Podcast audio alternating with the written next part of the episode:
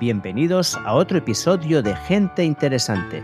Soy Oriol Roda y hoy entrevisto a Francisco Real, catedrático de Biología Celular y una eminencia mundial en cáncer de páncreas.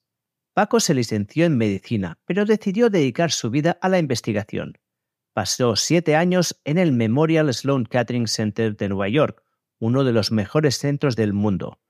En 1988 volvió a Barcelona y se incorporó al Institut Municipal de Investigación Médica, donde fue coordinador de la Unidad de Biología Celular y Molecular hasta 2007. Finalmente se incorporó al CENIO como Senior Group Leader y actualmente preside el comité científico de este centro. Paco era el director del grupo de investigación donde yo realicé la tesis doctoral. De hecho, empezamos la entrevista con una anécdota sobre una barbaridad que se me ocurrió hacer al final de la tesis y que casi me cuesta el título. Pero rápidamente nos metemos de lleno a hablar de cáncer, sus causas, las cosas que la gente ignora pero que tendría que saber sobre esta enfermedad, diferentes tratamientos y su eficacia, qué podemos hacer para minimizar el riesgo de padecer un cáncer y mucho más. Finalmente, nos centramos en el cáncer de páncreas específicamente. Esto es muy importante, ya que este cáncer representa solo el 2% de los casos, pero el 20% de las muertes, y se estima que en pocos años será el segundo cáncer más mortal.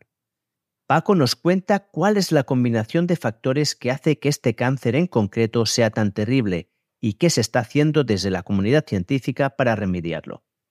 Esta es una entrevista de la que me siento especialmente orgulloso porque aúna mi pasado con mi presente y, modestia aparte, creo que Paco y yo hicimos un magnífico trabajo para contar cuestiones complejas de una forma sencilla y entendible. Y sin más dilación, te dejo con este episodio de Gente Interesante, con Paco Real y el cáncer de páncreas. Pues bueno, Paco, primero de todo, muchas gracias por dedicarme este tiempo a mí y a la audiencia. Y quería empezar comentándote una cosa que estaba pensando cuando venía para aquí, y es que estaba muy nervioso, o sea, me he visto muy nervioso y he identificado que aún sentía ese rol de estudiante jefe, de, estudiante profesor que habíamos tenido, porque bueno, tú eras el director del instituto, bueno, del grupo de investigación en el que yo realicé la tesis doctoral, y además ah, yo fui un estudiante de doctorado un poco complicado, puedo decir, ¿no? Hice algunas cosas que en su momento me hicieron mucha gracia a mí, pero que con el tiempo he pensado cómo me había sentido yo si estuviera al otro lado y creo que no, no, me habrían gustado mucho. Así que también quiero empezar diciéndote que siento mucho por la gran broma que puse en mi tesis, no sé si te acuerdas. No, no me acuerdo ahora. Tengo la suerte de que me olvido de todo lo que no es bueno. o de casi todo. Sí. sí ahora, ahora, que lo dices, sí, pero recuérdamela, recuérdamela. Qué mal, no tendría que haberla sacado entonces. Sí, sí, sí está bien, está bien.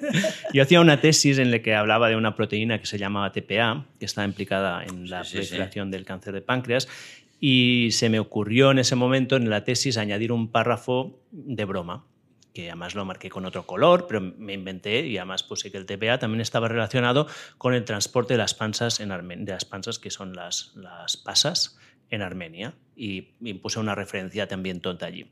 Y lo puse como una broma que se me ocurrió en ese momento, como, ay, qué cosa más divertida. Y bueno, luego me cayó las broncas correspondientes y no sé si te acuerdas que mi presentación de la tesis fue de tres horas. Estuve tres horas. Eso sí que me acuerdo. sí. Que me hicieron sudar. En plan, bueno, si quieres hacer bromas, también las tienes que pagar. Pero bueno. No, no, no, pero la tesis, la tesis tiene que durar tres horas, la discusión, porque si tú dedicas cuatro años a hacer algo y luego la discusión se, se la pule los miembros del tribunal en media hora, uh, es un desprecio absoluto de tu trabajo. Había muchos casos por de lo estos. ¿eh? Tanto, ¿eh? Había casos de estos. Ah, bueno, claro, sí, pero hay casos de todo en la vida. Pero hay cosas que hay que despreciarlas porque no tienen ningún valor. Entonces, el valor de la tesis, además se llama defensa de la tesis. Y eh, la, la defensa siempre es dura. Entonces es normal que dure mucho y que sea dura, porque es, lo que se, es de lo que se trata, de poner a prueba al doctorando. Por lo tanto, eso es normal. Todo eso pues, es normal. Pues a mí, pues dura para mí. Terminé destrozado, tenía que salir de fiesta luego y me fui para casa. También tengo que decir que es una de esas cosas que cuando la haces en ese momento, bueno, pagas un precio importante, pero con los años me ha servido para tener muchas entradas divertidas en fiestas y en conversaciones. Seguro, seguro. Pero... la, tesis, la, defensa de la, la, tesis y la defensa de la tesis son inolvidables, son periodos inolvidables, y además yo siempre digo también que eh, son de las pocas cosas que la mayoría de la gente hace solamente una vez en la vida, como nacer y morirse. Lo demás se hace muchas veces. Tener muchos hijos, casarte, divorciarte, todo eso. Pero la tesis, nacer y morirse, están al mismo nivel. Sí, sí, yo creo que poca gente hará más de una tesis porque es un periodo duro. ¿eh? Pues yo quería hablar contigo y, contacté contigo de nuevo porque uno de los temas que más hablo y que más me interesa actualmente, que supongo que es también por la edad que tengo, es el de la longevidad. Y sabes que en el campo de longevidad hay muchos avances, pero se habla, siempre que se habla de longevidad, se habla de los cuatro grandes, ah, en inglés los llaman los horsemen, que las cuatro, las cuatro enfermedades principales que matan a la gente, ¿no? que son las cardiovasculares, son las neurodegenerativas, son las diabetes, síndrome, síndrome metabólico y el cáncer. Y como tú eres un experto en cáncer, quería hablar contigo para que nos pusieras al día, me pusieras al día de cómo están las cosas actualmente en el cáncer, ¿no? Pero antes de empezar con esto, sí que me gustaría que contaras un poco cuál e, quién eres tú y cuál es tu trayectoria, cómo has llegado a ser quien eres, ¿no? Bueno, yo soy, yo hice medicina, a pesar de que desde el momento en que empecé, antes de empezar medicina, a mí me interesaba la investigación, pero mm, yo pensaba hacer química en realidad, pero como tú, pero ah, un vecino mío era médico y se dedicaba a la investigación y el microenvironment, el microambiente, eh, tiene un efecto muy potente sobre, sobre sus componentes. Ah, y entonces decidí hacer medicina, eh, pero tenía claro que me interesaba la investigación. Durante un tiempo en Estados Unidos y tuve una actividad clínica importante y me formé como clínico, como, como, oncólogo médico, pero en ningún momento dejé de hacer investigación y cuando volví a España ah, era muy difícil compaginar Siempre es muy difícil compaginar la actividad clínica con la actividad de investigación. En Estados Unidos es un poquito más fácil porque se reconoce mejor la carrera del physician scientist, pero cuando volví aquí eh, creí que en aquel momento lo mejor era escoger una de las dos cosas y decidí hacer investigación y continué, continué trabajando en cáncer como había hecho en Estados Unidos, pero con algunas, eh, algunas desviaciones de lo que había hecho allí y luego pues he seguido una carrera académica relativamente estándar, excepto como te he comentado antes eh, y como tú sabes que quizá he hecho algunas cosas al revés. Yo estuve, tuve la suerte de estar implicado en el proyecto de crecimiento de unas cuantas instituciones en un momento que era muy pronto en mi carrera y en ese momento pues hice mucho más trabajo de gestión y de organización y he pasado a dedicarme más a hacer solamente investigación y preocuparme de mi grupo sin trabajo de gestión en los últimos años de mi vida, que es atípico, pero es igual ser atípico. Uno tiene que hacer lo que le dé la gana. Bueno, pues maravilloso, ¿no? Hombre, claro, por supuesto. Sí, sí, sí. Y has pasado muy rápido con, por tu etapa en Estados Unidos, pero tú estuviste en Sloan, en el Sloan Kettering Center, que es uno de los centros de referencia mundial en Nueva York, ¿no? ¿Cuánto tiempo estuviste allí? Estuve siete años. Siete años. Siete años. ¿Qué, cuál fue tu aprendizaje más importante de, cómo se hace la ciencia allí? La ciencia en Estados Unidos es, eh, primero, Estados Unidos es un motor de ciencia brutal. Eso es lo primero. Hay una cantidad, una masa de ciencia eh, ingente muy importante. la ciencia en Estados Unidos es, eh, o era en aquel momento, porque creo que han cambiado algunas cosas, era muy individualista. es cierto que la complejidad de los problemas o, la posibilidad de afrontar la complejidad de los problemas metodológicos, biológicos, con nuevas técnicas, ha hecho que ahora hay una gran cantidad de ciencia en biología que es mucho más colaborativa, como en el caso de la física, por ejemplo. ¿no? Pero en aquel momento era muy, eh, muy potente, pero muy individualista. pero lo que era más impresionante era eh, el estar rodeado por gente extraordinariamente capaz, con gente eh, que rompía ideas, ¿no? Y estar en un centro así, pues te marca para, para siempre, ¿no? La mediocridad no se puede aceptar. Siempre, siempre hay niveles de, científicos de, y necesitamos científicos geniales que propongan nuevas ideas y, científicos que sean más doers, que, sean, que, ejecuten. ¿no? Eh, necesitamos todo el ecosistema, pero el ecosistema americano era muy rico en, grandes ideólogos, en pensar out of the box, etc. Eso fue muy, muy interesante. ¿Crees que esto no se encuentra aquí en Europa?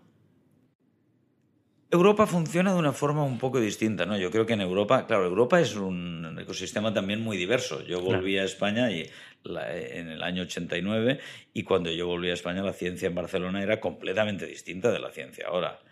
Ha, habido una evolución extraordinaria. Ahora el, ecosistema de investigadores en cáncer en Cataluña o en España es absolutamente competitivo con, eh, en comparación con el que había entonces. Yo, cuando volví a Barcelona, decidí trabajar en un tumor, quizá hablaremos después de él, el cáncer de páncreas, y escogí este tumor porque nadie quería trabajar en este tumor y yo necesitaba estar en un nicho que no fuese muy competitivo porque ahí no podría hacer contribuciones relevantes. Por lo tanto, Europa es muy, es, muy variable. Yo creo que es distinta de Estados Unidos eh, y sobre todo yo diría que quien es muy distinto de Estados Unidos es Inglaterra. El Reino Unido, a pesar de ser anglosajón, tiene una forma de hacer ciencia distinta, es una ciencia mucho más de pensar que de hacer, en el sentido de que antes de hacer las cosas se piensan mucho. En Estados Unidos muchas veces la ciencia es masiva. ¿eh? Tú lo has, has, vivido allí, quizá lo habrás experimentado. Mucho dinero y hacer muchas cosas, a veces sin pensarlas demasiado, porque uno es rico y las puede hacer. Y como se pueden hacer, las haces y ya está. ¿no? En Europa yo creo que hay una actitud un poco más reflexiva en ese sentido, en parte porque hay menos dinero y por lo tanto tienes que priorizar mejor. Claro. Pero sí es distinto. Y, centrándonos ya en, el campo que es el tuyo, que es el del cáncer, ah, ya he comentado que, bueno, ya has comentado tú que tú te dedicas al cáncer de páncreas y luego quiero hablar de él porque creo que es el gran desconocido en el mundo del, cáncer. Pero para empezar, ah, quería hacer una pregunta que a ver si funciona, que es ¿cuál crees, porque el cáncer todo el mundo sabe que es el cáncer, ¿no? O crees saber lo que es el cáncer. ¿Tú cuál crees que es lo que la gente realmente no sabe del cáncer que tendría que saber? El cáncer, eh, ¿qué, es lo que tendría que saber? El cáncer es un proceso, por decirlo de alguna manera, final, que incluye toda una serie de etapas intermedias y precursoras que empiezan con la primera división celular cuando se forma el huevo, el cigoto. Es decir, el motor del cáncer son los cambios genéticos. Y esos cambios genéticos están indisolublemente asociados a la división celular, porque la naturaleza no es perfecta. Y probablemente ese no ser perfecta desde el punto de vista genético es lo que ha permitido la evolución y a lo mejor la perfección está en la imperfección. Entonces, desde el primer momento en que hay células que se dividen, se empiezan a producir cambios genéticos. Y esos cambios genéticos, la mayoría de ellos son irrelevantes. Como la mayoría de decisiones que tomamos en la vida, pues no tienen una gran trascendencia en nuestra vida. Pero hay algunas que sí que son relevantes. Y esas pueden favorecer determinados comportamientos celulares. Pero eso, que luego al final se evidencia en un proceso maligno que puede llegar a matar al paciente, se ha iniciado mucho tiempo antes. Y ese motor de creación de diversidad genética en las células y en los organismos se activa muy pronto, pero solamente tiene un efecto muy tarde. ¿Por qué? Porque hay muchos mecanismos que son resilientes, que generan resistencia a esa diversidad o a esos cambios y que nos protegen de desarrollar el cáncer. Yo creo que la gente tiene que ser consciente que lo que pasa al final tiene un background, tiene una una, estructura que empieza a formarse mucho antes a veces desde el desarrollo embrionario, antes de nacer, y luego, evidentemente, durante toda la vida. Por eso la epidemia de obesidad que tenemos en niños y en adolescentes ahora, pues probablemente la pagaremos cara dentro de unos años. Sí, de hecho, es un ejemplo. Claro, ¿no? y es un ejemplo muy bueno porque antes de hacer esta entrevista pregunté a, mis seguidores qué, o sea, qué querían saber sobre el cáncer, ¿no? Y unas primeras preguntas que salieron eran, bueno, dos son estas. Una es cuál es el componente genético, o sea, hereditario, y cuál es el ambiental, y hasta qué punto la obesidad en inflamación es importante como factor. el cáncer es una enfermedad genética, pero ah, hay dos componentes en este aspecto genético. Uno es el componente heredable, es decir, aquel que nos pasan nuestros padres eh, y de ese no nos podemos deshacer. Y luego hay una serie de cambios genéticos que se producen durante nuestra propia vida y esos no son heredables, heredables a nivel del individuo, a, través de la especie, quiero decir, son heredables dentro del individuo en las células a medida que se dividen. Entonces, el cáncer es resultado de la interacción entre genes y ambiente y tanto en el caso de los genes como en el caso del ambiente puede haber factores o situaciones variables que son absolutamente determinantes y hay algunos cánceres que sabemos que solamente por el hecho de haber heredado unos genes anómalos es casi 100% seguro que aquella persona va a desarrollar un cáncer en su vida. De la misma manera que es casi seguro que si has expuesto, estado expuesto a una dosis de radiación como la que hubo en la explosión de la bomba atómica en Hiroshima, tendrás algún problema médico. Entonces, los extremos pueden ser absolutamente determinantes y no requerir, ni en el caso de, heredar una mutación en un gen realmente muy importante para el cáncer, no requerir ningún elemento ambiental más y por lo tanto nada de lo que hagamos o muy poco de lo que hagamos podrá evitar el efecto de nuestros genes y muy poco de lo que hagamos o de, los genes que tengamos podrá evitar el efecto de un ah, proceso ambiental realmente catastrófico. Pero esos son extremos y en la mayoría de los casos lo que hay es un componente heredable y un componente de e, exposición. Y ahí es donde el síndrome metabólico, la obesidad y la inflamación crónica sistémica juegan un papel muy, muy importante. La inflamación es un motor importantísimo del cáncer. Bueno, de hecho, me, pues me pones casi en bandeja la siguiente pregunta que tenía en la lista, que es que yo te he nombrado los cuatro, las cuatro enfermedades principales que matan a la gente, pero es que en realidad cada vez parece que todos son cuatro expresiones de un problema, casi de un único problema, ¿no? que es una inflamación sistémica, de un, síndrome metabólico. Es una cosa, ¿tú tienes esta opinión? ¿La compartes o la ves diferente? No, a, ver, la inflamación es un proceso que eh, evolutivamente eh, se ha desarrollado y los organismos tienen y que eh, tiene como fundamento el defenderse de la respuesta a agentes exógenos, microorganismos fundamentalmente, y en parte contribuir a la regeneración como consecuencia del daño que se produce en los tejidos. Por lo tanto, la inflamación es un mecanismo de defensa natural protector positivo. ¿Qué pasa? Que evidentemente vivimos, hay una una esperanza de vida actualmente muchísimo mayor de la que había eh, en otros tiempos y esto eh, permite que algunos de los efectos indeseables que puede tener la inflamación, ya sea a nivel local o a nivel sistémico, que son dos cosas muy distintas, la inflamación local y la sistémica, lo ponemos bajo el mismo nombre, pero desde el punto de vista mecanístico son muy distintas, pero evidentemente con el tiempo tienen un efecto detrimental y, y por eso tenemos cáncer, ¿no? Pero la inflamación es buena, nos permite Em, nos permite defendernos de bacterias, de virus, etc. Por lo tanto, en ese sentido es buena, pero al... ahora tenemos otros problemas. Claro, pero sí, sí la diferenciación entre la, la, inflamación aguda, ¿no? que hacer deporte es inflamación, comer es inflamación, y la crónica, ¿no? que es la que no te permite este proceso de regeneración. En el caso del cáncer, ¿cuáles serían los, si te atreves a ir un poco más allá, ¿eh? no importa que sea más técnico, los mecanismos principales que están actuando hoy en día eh, a nivel inflamatorio, quiero decir. Bueno, prácticamente en todos los tejidos, prácticamente en todos los tejidos, la inflamación crónica es un factor de riesgo para el desarrollo de cáncer.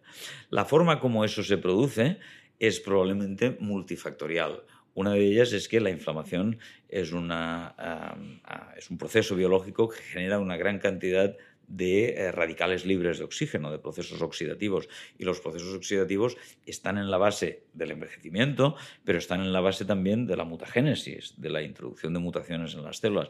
Por lo tanto, ese seguro que es un factor importante.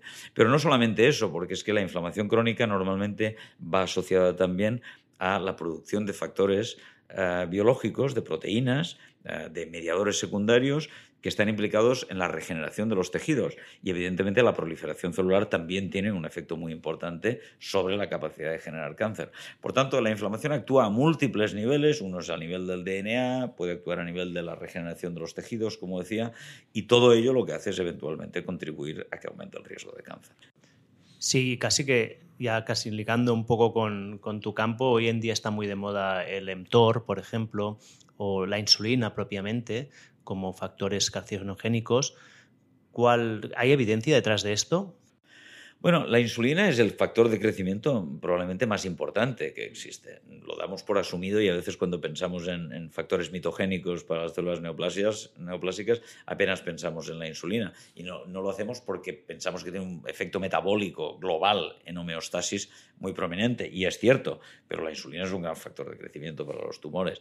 Lo que pasa es que la capacidad que tenemos de intervenir o de interferir sobre la acción de la insulina sobre células neoplásicas es limitada porque tiene unos efectos beneficiosos a nivel de homeostasis metabólica muy potentes. Entonces, eso es quizá lo que lo, hace aparcar un poco.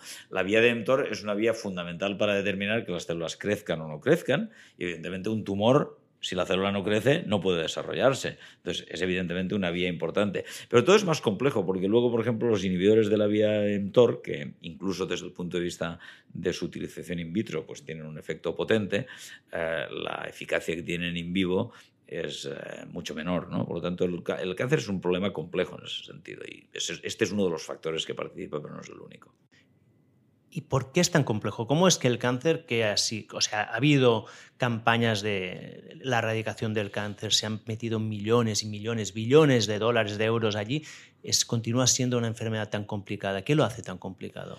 Bueno, lo hace tan complicado, yo creo fundamentalmente el hecho de que eh, eh, en, los procesos neoplásicos lo que hay es un motor de generación de diversidad genética.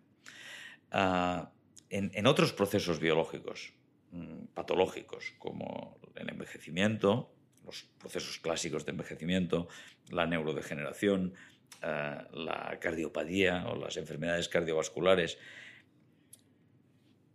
desde el punto de vista genético, las células que están implicadas en estos procesos son células genéticamente bastante o muy normales. Ahí no hay ningún motor que genere diversidad genética. El cáncer se basa en la existencia de un motor de generación de diversidad genética que lo que hace es que aparezcan muchas poblaciones celulares distintas y esas poblaciones celulares distintas pueden adquirir funciones distintas. En, las otras enfermedades de que estamos hablando, no estamos hablando de que las células adquieran funciones distintas porque esas funciones requieren de un cambio genético o epigenético. No estoy menospreciando ni mucho menos la epigenética, que es muy importante previo.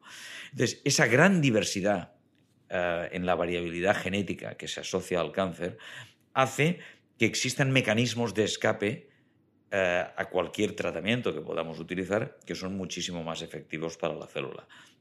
En realidad es un motor de supervivencia y de evolución darwiniana lo que, lo que dirige el desarrollo del, proceso neoplásico. Y eso lo hace mucho más complejo. También es cierto que otra eh, razón que subyace a ello es que las causas del cáncer son mucho más complejas que, me refiero a las causas ambientales, las causas incluso genéticas probablemente, son mucho más diversas que eh, las que participan en otros procesos eh, patológicos. Yo creo que eso es lo que subyace a la dificultad para tratarlo y que esa gran variabilidad lo que hace es que cada paciente tiene un cáncer distinto.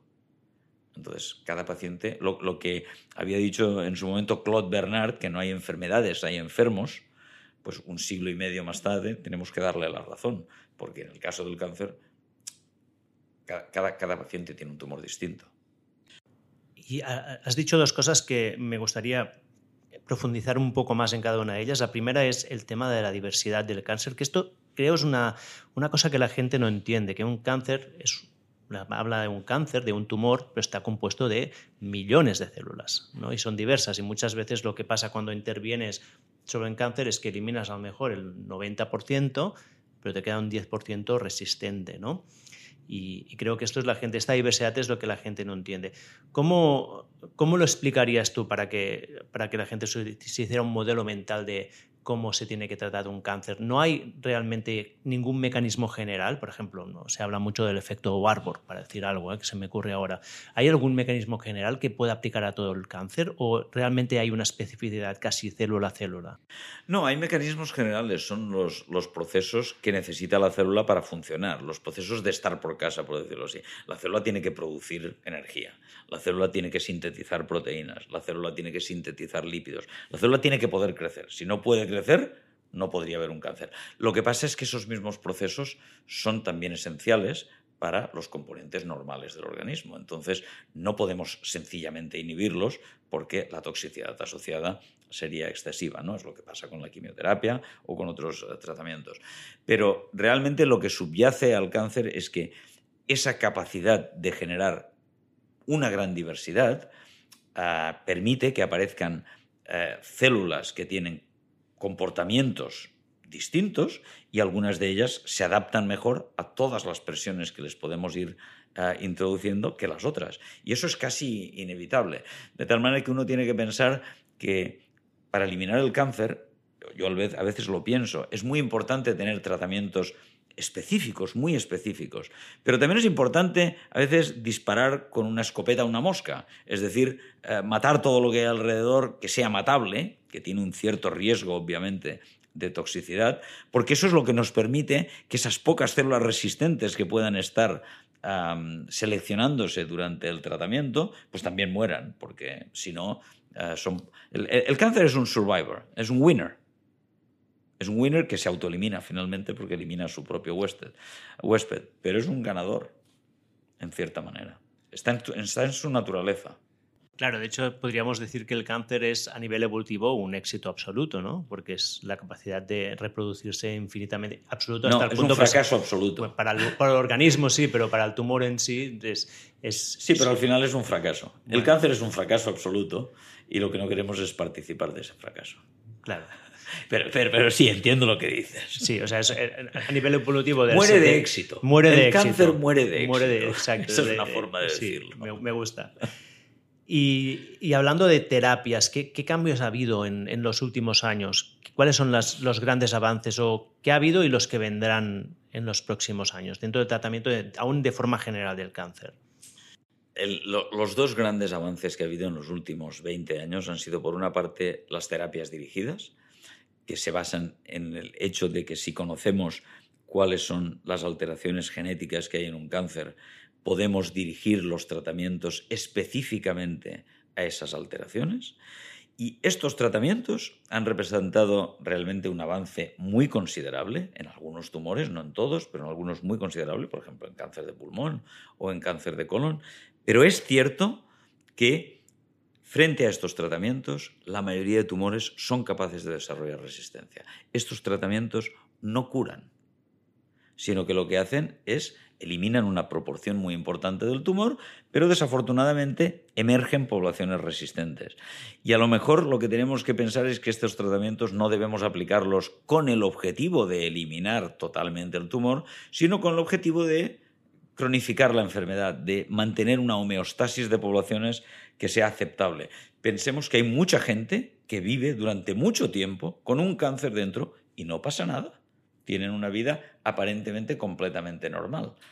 Entonces, si eso ha ocurrido antes del diagnóstico del cáncer, a lo mejor es posible que eso pueda sernos útil desde el punto de vista del manejo del paciente, incluso después del, diagnóstico del cáncer. O sea que a lo mejor con esos tratamientos podemos mejorar un poco la forma como los utilizamos, pero esos tratamientos no curan. Sin embargo, en los últimos 10-15 años ha habido una revolución auténtica y es que la ah, inmunooncología, es decir, el desarrollo de estrategias para fomentar la respuesta del propio huésped contra su tumor, ha, ha tenido un desarrollo espectacular y aunque ni es la panacea ni es efectiva en el 100% de los pacientes, eh, lo es en mucho menos, lo que sí que es cierto es que es un tipo de tratamiento que es capaz de dejar una cierta memoria en el individuo para que el individuo propiamente, el propio huésped, sea capaz de generar otros mecanismos autóctonos que pueden asimismo mantener la actividad antitumoral. Y eso hace que en algunos tumores, aunque la tasa de respuestas al tratamiento con immune eh, checkpoint inhibitors se llaman, o con los anticuerpos contra las proteínas que inducen el cansancio de las células inmunológicas, eh, no son activos en una alta proporción de pacientes, hay una proporción de pacientes que tienen respuestas a muy largo plazo. Y eso es sorprendente, eso es totalmente sorprendente y es muy importante, porque en el fondo lo que queremos es eh, respuestas a muy largo plazo. Las respuestas a corto plazo no tienen un impacto fundamental sobre la supervivencia de los pacientes. eso, eso ha sido un cambio eh, de paradigma completo. ¿Y cómo funcionan estas técnicas? ¿Lo, puedes contar de alguna manera que sea más o menos Sí, básicamente, básicamente lo que hemos aprendido en estos años, así en resumen, eh, de una forma muy, muy sencilla, es que probablemente una de las razones por las que no hay más cáncer es que el sistema inmunológico, nuestro sistema de las defensas, es capaz de reaccionar contra estas células que aparecen durante toda nuestra vida y que tienen alteraciones genéticas. Sin embargo, en un momento determinado, el sistema inmunológico se cansa, las células del sistema inmunológico se cansan. Y ese cansancio es lo que permite que el tumor eh, crezca, porque esas células están cansadas y no son capaces ya eh, de pelear. Lo que se ha conseguido en los últimos años, gracias al trabajo de varios premios Nobel, etc., es conseguir reactivar a esas células cansadas. Es decir, de alguna manera es ponerle unas pilas nuevas para que sigan funcionando. Y eso es lo que permite que entonces no es propiamente el fármaco que nosotros estamos utilizando el que está matando las células tumorales, no. Son las propias células del huésped que gracias a que llevan pilas nuevas, que ahora están cargadas, son capaces de eliminar las células del tumor. Y eso, desde el punto de vista conceptual, es muy distinto. ¿Y por qué se cansan las células inmunológicas? Bueno, porque el cansancio probablemente es parte de la vida. Es decir, eh, que de la vida de una célula. Las células eh, tienen una capacidad de proliferar que es finita y eh, ahora, yo siempre digo, las preguntas más difíciles de contestar a cualquier científico es el por qué. Yo te puedo decir el qué y el cómo. El por qué es mucho más difícil de contestar. No, eh, sabemos, sabemos que durante la respuesta inmunológica, incluso a los agentes infecciosos, las células montan una respuesta que en un momento determinado es muy activa, pero que ante el estímulo crónico, eh, probablemente para evitar la inflamación crónica, se han seleccionado estos mecanismos para que en un momento determinado, después de que haya una subida brutal de la respuesta inmunológica contra agentes infecciosos o contra los elementos que sean, haya eh, una cierta parálisis inmunológica, porque si no, eh, la inflamación sería excesiva. O sea que probablemente ese cansancio o esa downregulación de la actividad de las células inmunes forma parte del programa que lo que hace es que no haya excesiva inflamación crónica. Hay este científico Sinclair, no, no me acuerdo del nombre, que habla mucho de la teoría de la información ¿Lo conoces? David Sinclair, sí. el que trabaja en envejecimiento. Sí, exacto, que habla y habla mucho de la, de la pérdida de identidad epigenética, ¿no? Y cómo esto hace pérdida de función y desencadena. ¿Tú tienes una opinión sobre este modelo? A ver, vamos a diferenciar dos cosas. Eh, Creo que lo que David Sinclair comenta y que tú me decías ahora no está directamente relacionado con, la, con el cansancio de las células inmunológicas, el que estén exhaustas, en términos científicos lo llamamos exhaustas, pero sí que es cierto que em, las células eh, pueden perder su identidad y que la pérdida de identidad es un fenómeno que va muy indisolublemente asociado al riesgo de desarrollar cáncer. Es decir, nosotros, por ejemplo, este es un concepto que hemos mm, trabajado bastante en nuestro, en nuestro laboratorio, y es que, como tú sabes, las células en el organismo están especializadas en tejidos, y cada tejido tiene una función distinta. Y esa función que es capaz de ejercer la célula, lo llamamos, decimos que la célula está diferenciada, que es como los gremios en la Edad Media, es una diferenciación, es elegir lo que quieres hacer en la vida.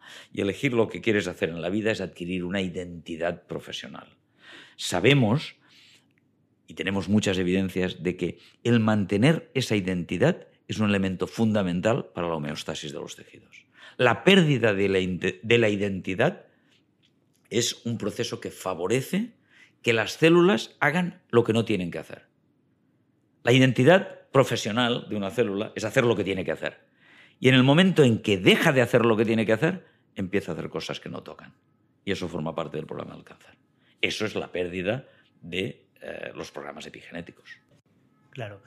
Y sobre todo también hay ahora dentro de mi mundo de la longevidad que se habla mucho de los ayunos, de la autofagia, como estrategia para eliminar, tanto para eliminar células senescientes que han perdido la identidad, como hasta una manera de reactivar procesos inmunológicos. ¿Tienes alguna opinión? ¿Lo conoces este mundo? Bueno, no lo conozco excesivamente. Sí que, sí que es cierto que los datos experimentales con, eh, con ayuno son impresionantes. Eh, la mayoría, muchos de estos datos están hechos en sistemas modelo.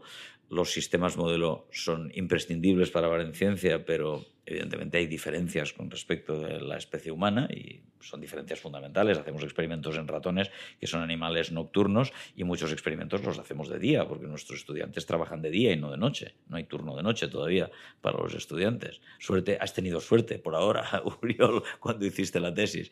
Eh, entonces, quiero decir, los sistemas modelos son muy interesantes y los resultados experimentales, como digo, son espectaculares.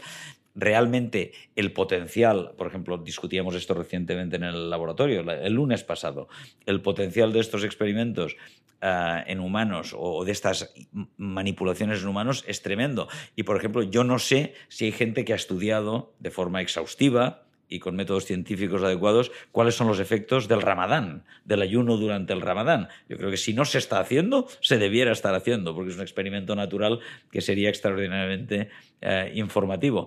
Y creo que las observaciones en animales de experimentación son suficientemente importantes como, e interesantes como para que no lo dejemos de lado. Está el, está el científico Walter Lungo. Sí que, bueno, que es famoso por su trabajo divulgativo, tiene un libro, ¿no? La dieta contra el cáncer, que él sí que basa mucho su, su aproximación en el ayuno y creo que sí que es bastante basado en la experimentación. No conozco su trabajo científico, ¿eh? pero... Sé acerca de él, no puedo juzgar, pero no sé si ha estudiado, por ejemplo, individuos que hayan seguido los uh, hábitos uh, o las reglas del ramadán. ¿Sabes si lo han hecho? La del ramadán no lo sé, sé que estudia, él, estudia la fast mimicking sí, Sí, sí, sí. evidentemente una de las estrategias a nadie le gusta ayudar. La, comida es una de las cosas que podemos disfrutar cada día en la vida. No, no hay tantas cosas que podamos disfrutar varias veces cada día en la vida, durante toda nuestra vida. Por lo tanto, eh, es cierto que los uh, ayunomiméticos eh, tienen han, despertado un gran interés. Pero yo creo que, lo que sería interesante, como, como, te he dicho, creo que los experimentos en, eh, en, animales son impresionantes, los datos son muy interesantes y creo que lo que hay que hacer es estudiar, pues eso, procesos naturales, por decirlo así, como es el comportamiento de algunos individuos como consecuencia de su fe religiosa. Yo, yo, te confieso que desde que empecé a leer estas cosas hace tres años, que hago regularmente cada tres meses tres días de ayuno entero. ¿Tres días de ayuno entero? ¿Tres, días, sin comer? tres días sin comer. ¿Y qué tal? Bien.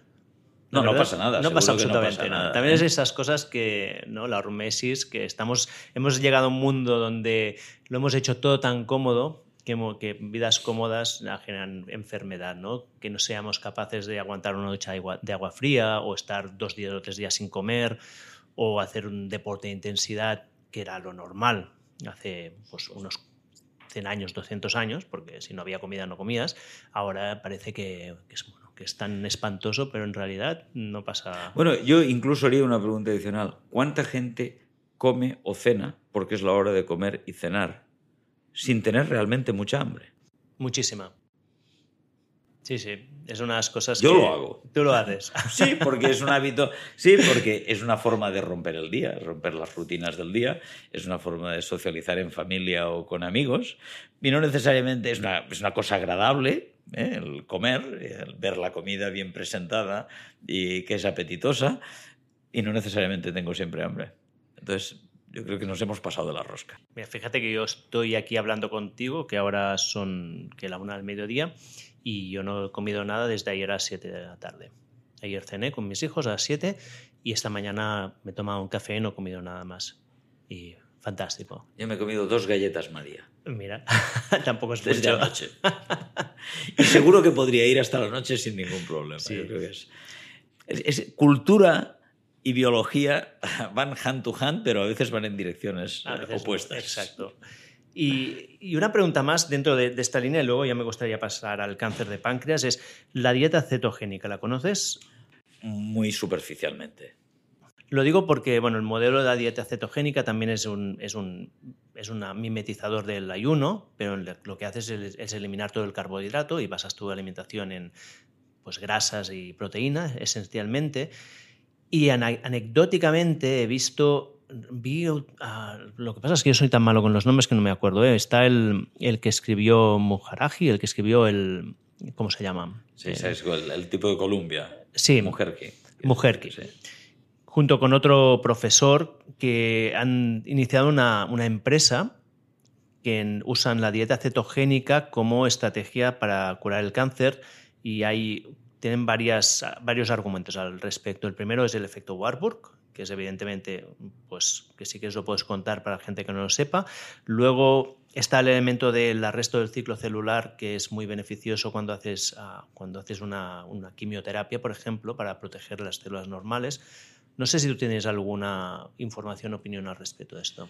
A ver, yo creo que eh, una vez el, el, eh, el- el- tema más importante, a mí me parece, en relación con todas estas estrategias, es que lo más importante es actuar antes de que el cáncer se haya desarrollado. Es decir, eh, parece una tontería lo que voy a decir, pero es el proverbio castellano, es mejor prevenir que curar. Pues tan tonto como eso, yo creo que debiéramos basar una gran parte de nuestra lucha contra el cáncer solamente en seguir ese principio. Muchos de los eh, elementos de que estamos hablando, la- el ayuno o la aplicación de eh, restricciones dietéticas eh, con dieta cetogénica o simplemente con tener una vida más sana, hacer más ejercicio, eh, estar menos expuesto a elementos o factores carcinogénicos, etc. Todo eso tenemos que hacerlo antes, no después. Después es demasiado tarde. El gran problema aquí es que no existe una presión en el ecosistema económico para hacer eso antes. Eh, preven- eh, ese es un gran problema. Hay otro problema añadido, y es que, evidentemente, eh, si lo que estamos hablando es de prevenir la enfermedad en vez de tratarla, un tema que es obvio, que es el de tamaño muestral en los experimentos o en las intervenciones, eh, tiene una, el tamaño es completamente distinto. Tenemos que hacer intervenciones en eh, un número muchísimo mayor de personas con efectos que son mucho más pequeños y además interviniendo sobre lo que en mi opinión es lo más difícil que hay en el ámbito cultural y es cambiar los hábitos de la gente. Cambiar los hábitos, cambiar las rutinas es lo más difícil. La gente que se levanta a las 7 de la mañana no le gusta levantarse a las 10 y la gente que le gusta levantarse a las 10 no le gusta levantarse a las 7. Entonces, ese cambio de hábitos es muy difícil de implementar excepto en un sistema dictatorial. Podemos pensar en el método COVID-0 de China, ¿eh? en cierta manera.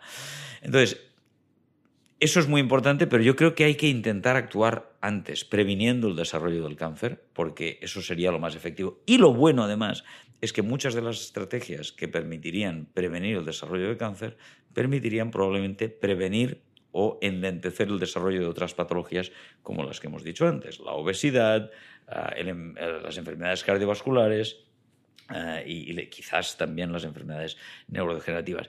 Y la prueba de que esa intervención precoz es efectiva son las enfermedades cardiovasculares, donde la complejidad biológica es menor que en el cáncer ¿eh? y, por lo tanto, las intervenciones que se requieren son mucho más dirigidas y han demostrado ser absolutamente efectivas.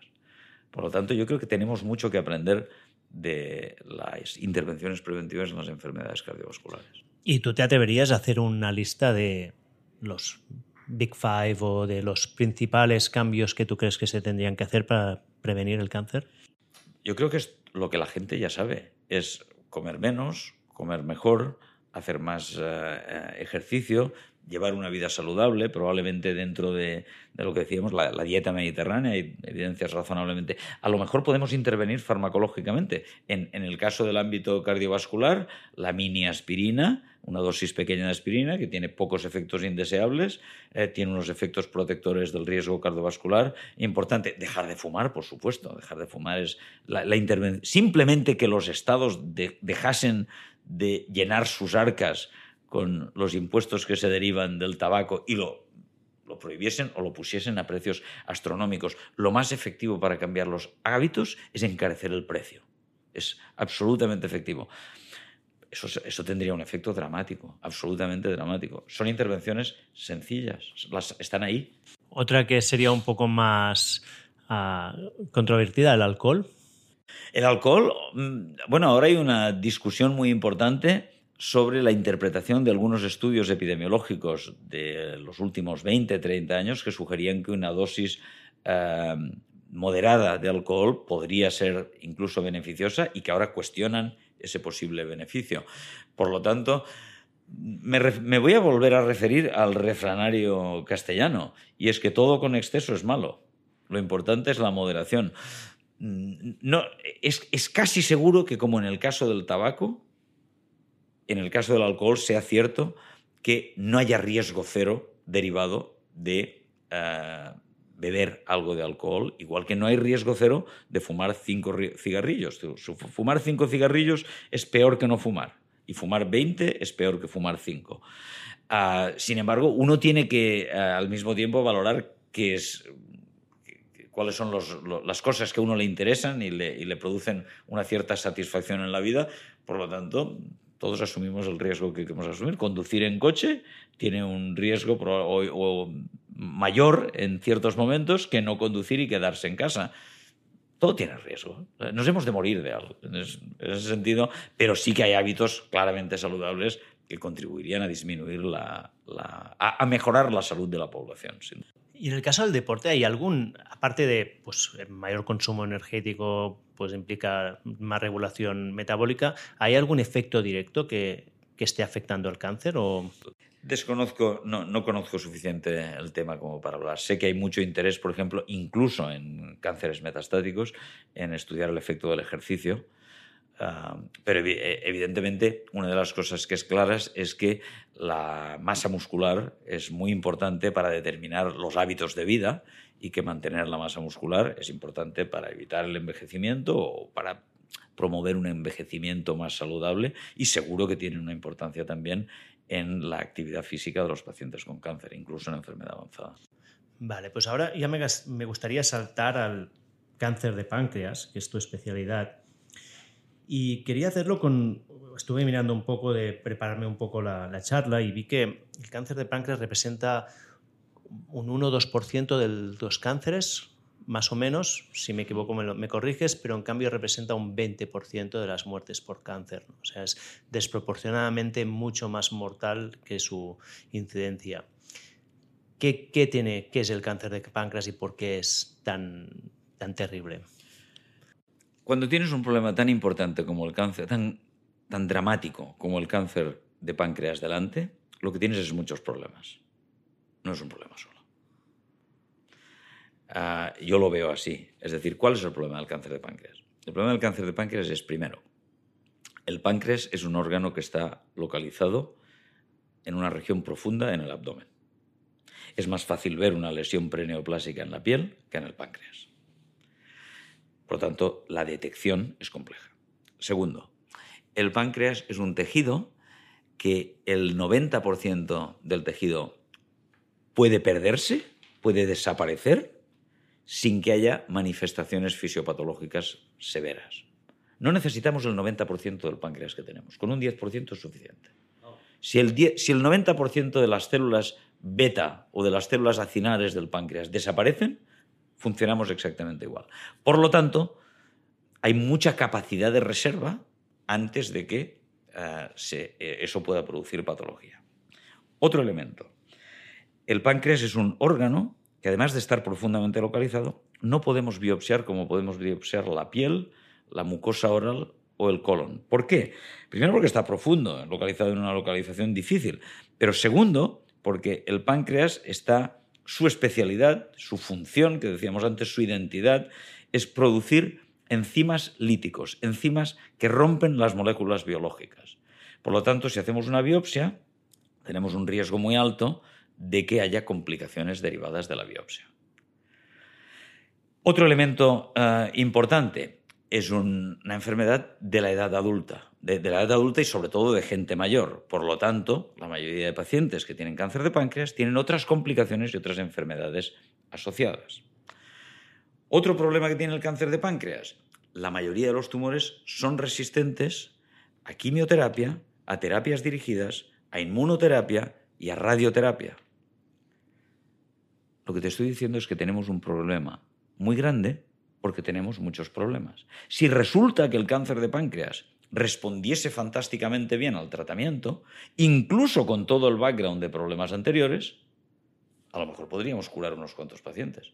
El problema es que tenemos un acúmulo, el problema es que el contexto en el que se desarrolla el cáncer de páncreas es extraordinariamente complejo y se asocia a muchos problemas distintos. Y tenemos que, por lo tanto, si queremos impactar, si queremos evitar la epidemia de cáncer de páncreas que se nos avecina, lo que tenemos es que diseccionar el problema e intentar atajarlo simultáneamente desde muchos puntos de vista. Vale, ¿cuáles serían los tratamientos actuales o cuáles serían en qué se está investigando ahora hoy en día para atacarlo? Bueno, yo creo que el, cáncer de base se está investigando en muchas áreas, ¿no? Pero desde el punto de vista terapéutico, uno de los dramas más importantes es que eh, las terapias inmunes, que te he dicho antes que eran efectivas en una serie de tumores importantes, siguen siendo ineficaces. Y que lo que sabemos es que el cáncer de páncreas es un tumor inmunosuprimido. Es un tumor que aparece en un contexto de inmunosupresión y no sabemos muy bien cuáles son las causas de esa inmunosupresión y la idea sería que si conocemos los factores que determinan que el tumor esté inmunosuprimido, quizá podemos atajarlos o inhibirlos para que se puedan activar de nuevo los programas inmunológicos de defensa.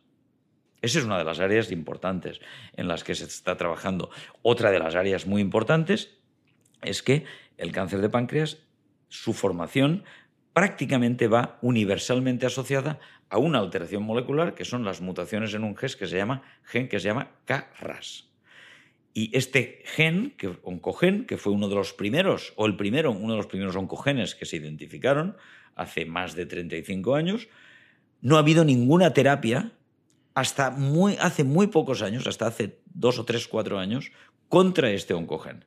Ahora empieza a haber algunas terapias que atajan directamente la actividad de este oncogen. Pero ya sabemos, como te he dicho antes, que estas terapias dirigidas todas acaban induciendo resistencia. Por lo tanto, los nuevos fármacos anticarras, seguro, y hay algunas evidencias, que van a tener una efectividad en cáncer de páncreas, pero seguro que no lo van a curar, ni nos van a resolver el problema. Por eso el cáncer de páncreas hay que ponernos todos juntos y luchar contra él juntos en múltiples frentes simultáneamente. Sí, porque he visto también en, lo que estaba mirando que se espera que pueda ser el 50% de las muertes en cáncer en unos cuantos años. Bueno, el 50% quizás es excesivo. Lo que sí que está previsto es que si no hay avances eh, importantes, relevantes, en una década sería la segunda causa de muerte por cáncer en el mundo occidental. La segunda causa. Segunda causa de muerte por cáncer en el mundo occidental. Wow, y esto estamos muy cerca. Ahora ya estamos en la tercera ya es la tercera causa de muerte por cáncer en Estados Unidos. La tercera. Tercera causa de muerte. Claro, la mayor parte de la gente sabe que es el cáncer de páncreas por Steve Jobs y poca cosa más. No, eso es un gran error, porque el cáncer de páncreas que tenía Steve Jobs es una rareza de cáncer de páncreas, que es un tumor neuroendocrino, no es el cáncer de páncreas del que normalmente hablamos. Es un misconception un concepto erróneo que la gente no corrige, pero que aprovecho para corregirlo. A ver, cuenta un poco más. Sí, la mayoría, en el, páncreas es, una, es un órgano que contiene, tiene dos elementos. El elemento exocrino, que está implicado en la digestión de los alimentos, y el elemento endocrino, que es el que produce la insulina, el glucagón metabólico. La mayoría del páncreas es páncreas exocrino y solamente un 5% son células endocrinas. La mayoría de tumores de páncreas son tumores exocrinos y unos pocos tumores del páncreas, 3-5%, son tumores endocrinos. La mayoría de tumores exocrinos, los más frecuentes, son killers, son los de los que hablamos habitualmente, que tienen un pronóstico fatal. Dentro de los tumores endocrinos, que son los raros, la mayoría son relativamente benignos, pero unos pocos son muy malignos. Steve Jobs tenía uno de esos.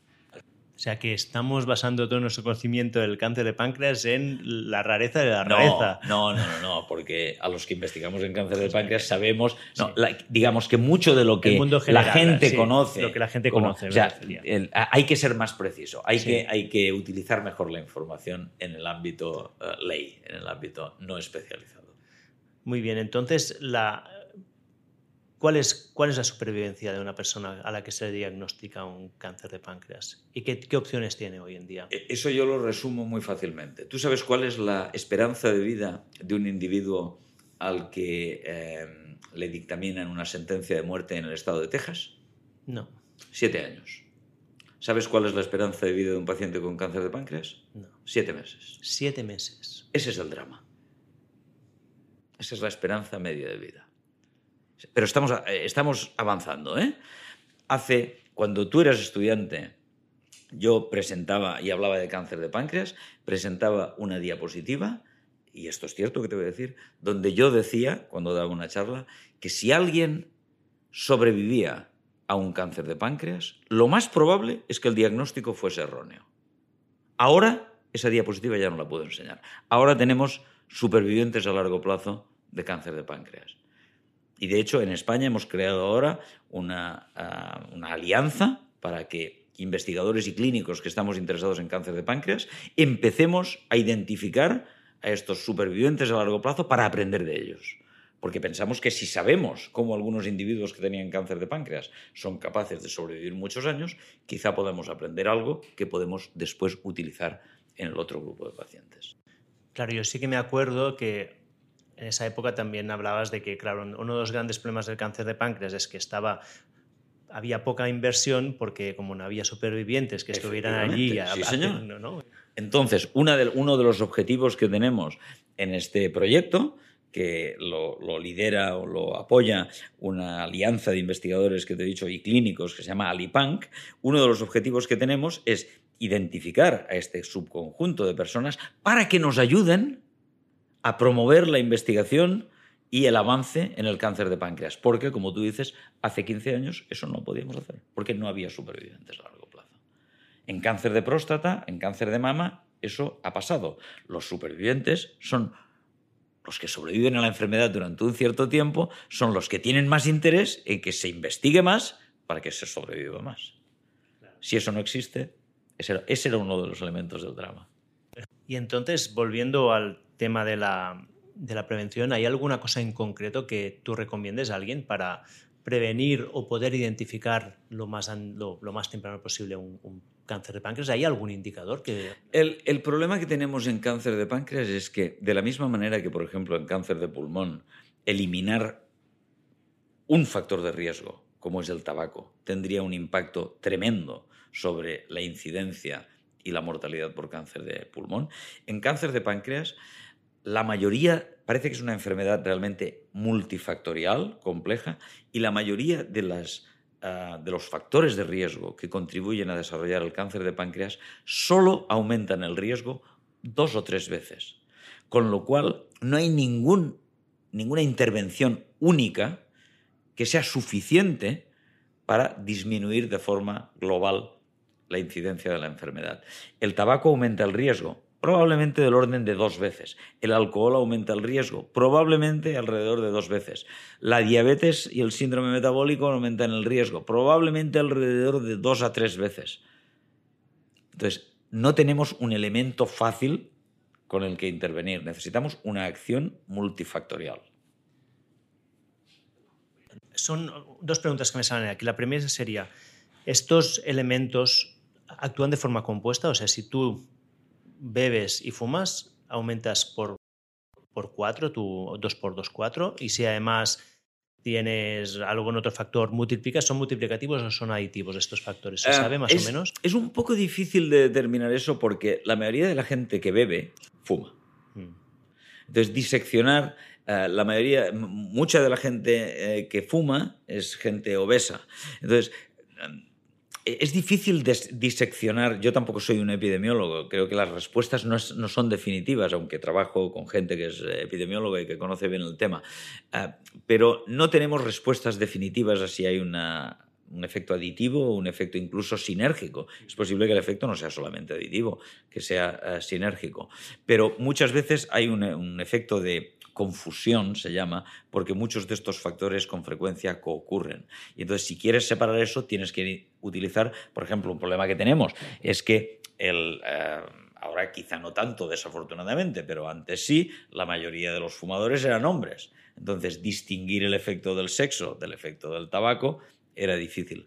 Entonces, eso, eso la, la disección del papel individual de cada uno de esos componentes, aunque hay métodos estadísticos que permiten abordarlo, es compleja.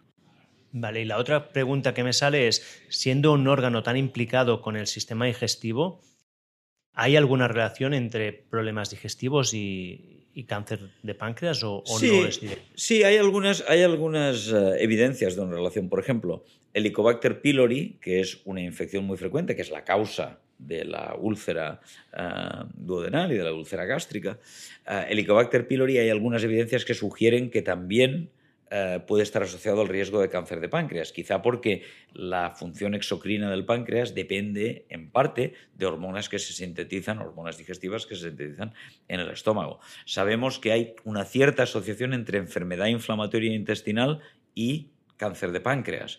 Entonces, hay algunas evidencias, no son evidencias extraordinariamente robustas, pero hay algunas evidencias en esa dirección. Y sabemos, por ejemplo, que algunos de los componentes genéticos que impactan sobre el cáncer digestivo o enfermedades digestivas también impactan sobre el páncreas. Sí, no, no iba a decir, no olvidemos que el páncreas y el hígado, que es su primo hermano, y el aparato digestivo, el tubo digestivo, tienen un origen embriológico común. Por lo tanto, sí que hay elementos fisiológicos y genéticos que pueden ser comunes. Claro, y, el, y la microbiota, que está tan de moda, que parece que, ahora lo afecta a todo, ¿sabes si tiene alguna relación? Ah, bueno, sí, hay algunos ah, datos, hay, varios datos muy interesantes en relación con la microbiota y el cáncer de páncreas. Uno de ellos es que parece que eh, los individuos que son largos supervivientes a un cáncer de páncreas tienen una microbiota ah, en el intestino, intestinal, distinta de eh, los que no son largos supervivientes. Y una de las cosas que se piensa, algunos datos en esa dirección, es que eh, esa microbiota induce una respuesta inmune que de alguna manera mimics, mimetiza los cambios que hay en el tumor y que por lo tanto hay una especie de relación inmunológica cruzada. Ese es uno de los eh, elementos. Hay algunos datos que indican que em, eh, se puede modular eso haciendo trasplantes, por ejemplo, de, cócteles de microbios. Y además hay datos recientes en los que nosotros hemos colaborado, pero que han sido liderados por Nuria Malats, que es una otra investigadora del CENIO con la que yo colaboro muy estrechamente, y que muestran que eh, el estudio de la microbiota en heces puede proporcionar información que podría permitir un diagnóstico precoz del cáncer de páncreas. Entonces, hay, hay mucho interés actualmente en la microbiota porque eh, la microbiota es el amigo y el enemigo within, dentro de nosotros, ¿no? Es nuestra simbiosis con la microbiota y es un área fascinante, compleja también, pero fascinante que está generando muchísimo interés, por supuesto. Lo encuentro increíble lo que me estás contando. ¿eh? Yo cuando estaba haciendo el doctorado esto ni se nos pasaba por la cabeza. Bueno, porque lo que ha ocurrido en estos 20 años, Uriol, también, es que se ha producido un cambio dramático en la investigación en cáncer de páncreas. Y es que el cáncer de páncreas, como decía una investigadora que ha dedicado toda su vida al cáncer de páncreas y que falleció recientemente, Gloria Peterson, decía que el cáncer de páncreas es un killer y un career killer.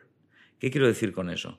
Que es muy difícil trabajar en cáncer de páncreas. Es muy difícil porque es difícil obtener tejido, porque los pacientes viven poco tiempo, porque hay poco apoyo eh, de las eh, familias haciendo este lobby que decíamos, etc. Pero lo que ha ocurrido en los últimos 15 años, o 20 años diría yo, es que la comunidad de investigadores en cáncer de páncreas ha aumentado exponencialmente. Se ha multiplicado por 10. Y esto ha permitido progresos que antes, que si no, no se hubiesen producido. Eso, eso ha sido dramático. Y una de las cosas más importantes es tenemos que atraer a los mejores jóvenes a investigar en cáncer de páncreas. Aunque sea difícil, aunque sea un career killer.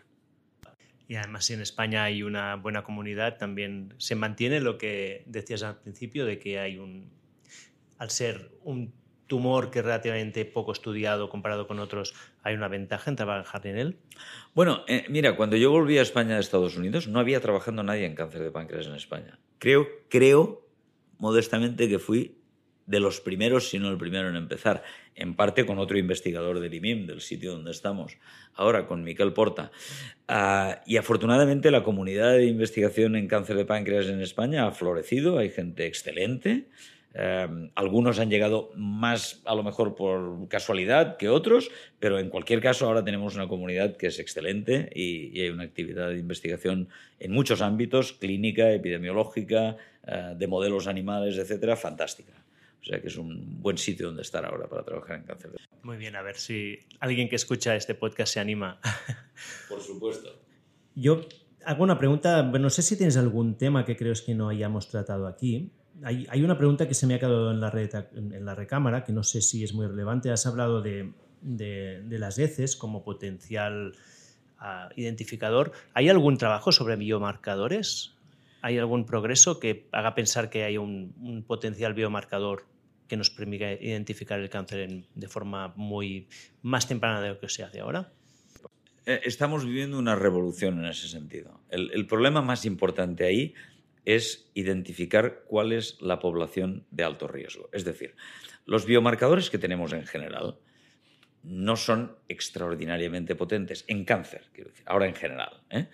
Lo que ocurre es que cuando hablamos de eh, enfermedades muy frecuentes, Em, si los marcadores son aceptables y las enfermedades son muy frecuentes, la proporción de falsos positivos en relación con la proporción de verdaderos positivos es relativamente baja. Como que el cáncer de páncreas es una enfermedad relativamente poco frecuente, si no tenemos un marcador absolutamente específico, vamos a tener muchos falsos positivos si hacemos un screening en la población general. Y eso nos complica muchísimo la vida y no lo hace útil para los sistemas de salud. Entonces, aquí el secreto está en que podamos identificar a partir de la población general unos individuos de alto riesgo en los que estos biomarcadores de diagnóstico precoz se puedan aplicar. Para identificar estos individuos de alto riesgo, ya te he dicho que no es fácil, porque no hay un factor de riesgo único. Por lo tanto, ¿qué necesitamos? Necesitamos combinar datos genéticos de las variables heredables que pueden contribuir al cáncer de páncreas, que las hay, con datos como el consumo de tabaco, el consumo de alcohol, el síndrome metabólico, etc. Utilizar estrategias de inteligencia artificial que nos puedan permitir eh, descubrir otras variables que puedan ser útiles y lo que esperamos es que con esta combinación de elementos y utilizando técnicas de machine learning y de inteligencia artificial podamos identificar a esa población de alto riesgo en la que sí que sea efectivo el utilizar algunos biomarcadores que empiezan a ser prometedores. Pero a nivel de screening de la población general no tiene sentido. No tiene sentido. Pues bueno, vuelvo a repetir la pregunta que he hecho antes, si, crees que hay algo que tendría que haberte preguntado que no he hecho. Pues no se me ocurre demasiado, solamente que eh, necesitamos eh, seguir investigando y que lo que necesitamos es eh, enseñar a los jóvenes a ser curiosos, a tener una actitud crítica, a plantearse preguntas de el qué, el cómo y el por qué. Y ahora una pregunta completamente tangencial que si quieres no hace falta ni que respondas. ¿Estás viendo ah, un cambio en cómo viene la juventud alrededor de la ciencia? ¿Mejor, peor que antes?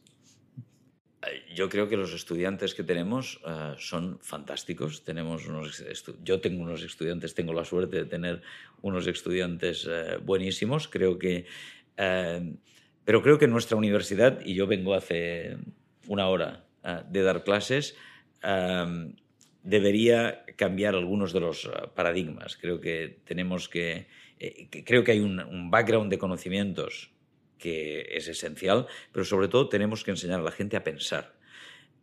Pero eso ya no es en la universidad. Tenemos que enseñar a la gente a pensar, tenemos que enseñar a los críos pequeños a pensar, a plantearse preguntas, a ser curiosos, a preguntarse el porqué de todo lo que hacemos y cuestionarse todo lo que hacemos en la vida. ¿eh? Y eso creo que es una actitud vital que es esencial para, la, es esencial para el avance de la ciencia, pero es esencial para la mejora de las sociedades. Completamente de acuerdo. Paco, ¿dónde te puede seguir la gente si alguien quiere saber más de ti? Bueno, pues es difícil seguirme porque no me gusta el móvil, no tengo Twitter, no me gusta Facebook, eh, estoy en Internet, pero ChatGPT dice que probablemente soy un, un personaje de ficción.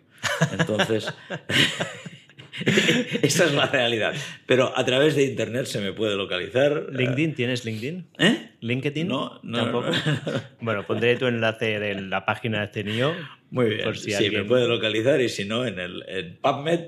En PubMed ahí existo, ahí creo que existo. Ahí estás en la, muy en la representado. base, da- base de datos de publicaciones y lo más fácil es llamarme por teléfono. Si alguien me necesita, contesto los correos electrónicos rápidamente, creo que lo sabes. Es verdad. ¿eh? Y eh, contesto al teléfono si me llaman también, lo que pasa es que lo uso, lo, lo uso relativamente poco. Para llamar, que es para lo que se Para llama. llamar, que es... para- Sí. Estoy pensando comprarme uno para hacer fotos, pero necesitaré consultar con mi psiquiatra. Muy bien, pues muchas gracias, Paco. Gracias a ti, Uriol. Y así termina otro episodio de Gente Interesante. Si te ha gustado, te animo a que lo compartas con la gente que amas. También te agradeceré que lo valores y dejes un comentario en la plataforma donde lo escuchas. Este es el mejor regalo que me puedes hacer para ayudarme a crecer. Por cierto, aparte de este podcast, publico una newsletter semanal donde te cuento cómo puedes vivir más y mejor. Es gratis, es fácil de apuntarte y también de darte de baja me encontrarás en oriolroda.com. Ya hay más de 70.000 personas que están suscritas. Y finalmente me puedes seguir en redes sociales buscando simplemente Oriol Roda. Y con esto termino. Nos vemos la semana que viene. Mientras tanto, cuídate a ti y si puedes a alguien más.